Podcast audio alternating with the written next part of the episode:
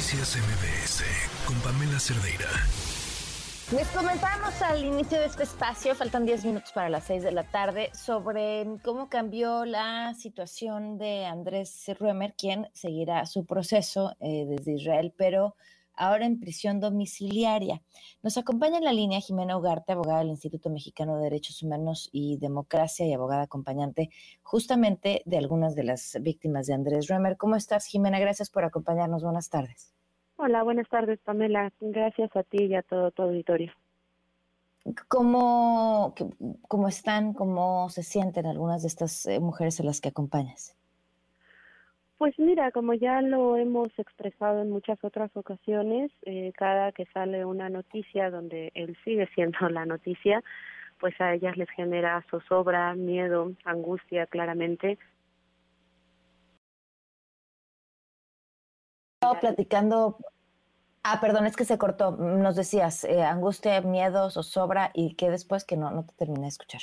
Sí, máxime, no, no, al contrario, máxime porque, bueno, la noticia fue que él había salido libre, eh, lo cual pues claramente es falso, como bien lo comentabas al inicio de la intervención. Él fue cambiado a una medida de prisión eh, domiciliaria, no obstante, sí aclarar de manera muy contundente que esto no es así.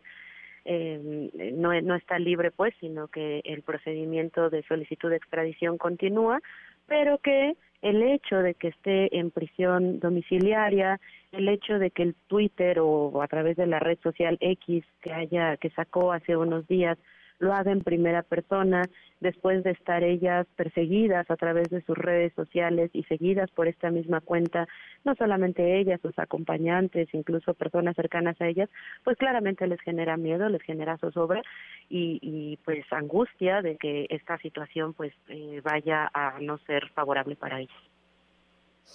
Eh, ¿Han seguido recibiendo algún tipo de amenazas o él ha intentado contactarlas tratando de negociar algo dentro del procedimiento? No, no, no, nunca ha tratado de contactarlas para negociar, pero sí a través de diferentes redes sociales, a través de una hacedora de contenidos de YouTube, pues han hecho públicas no solamente sus nombres, sino información de carácter reservado de sus denuncias, han, las han señalado como mentirosas, como falsas, lo cual es evidentemente eh, una, una falacia.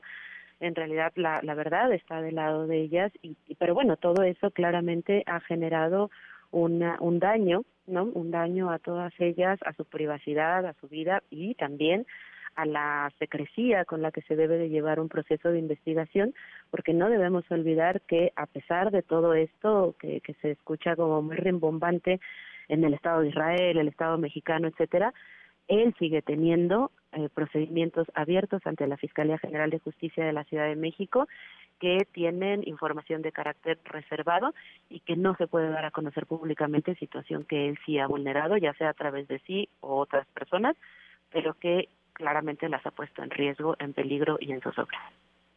Jimena, algo que te parezca importante agregar. ¿Perdón? Algo que te parezca importante que la gente conozca.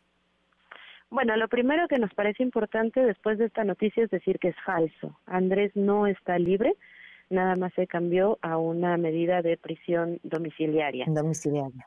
Dos, que tampoco es un caso único. Y esto no tiene nada que ver con el fondo del asunto que se está discutiendo todavía en el proceso de extradición que sigue abierto. Esta situación, entendemos, la hizo el Estado de Israel en el marco del contexto de conflicto bélico en el que se encuentra y en el que determinó que algunas personas pudieran seguir llevando su proceso en prisión domiciliaria. Pero esto no tiene absolutamente nada que ver con las denuncias y con la, el debate que todavía se encuentra abierto entre el Estado mexicano y el Estado de Israel sobre la extradición.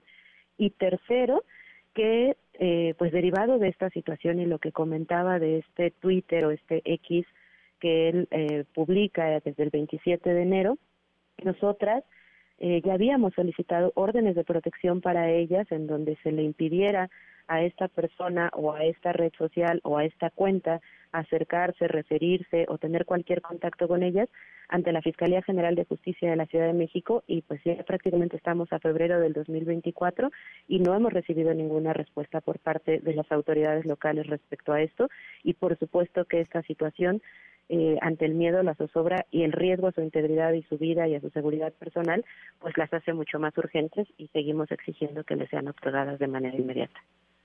Claro. Bueno, pues te agradezco que nos hayas tomado la llamada y seguimos al pendiente del tema. Al contrario, muchas gracias, Pamela. Buena tarde. Noticias MBS con Pamela Cerdeira.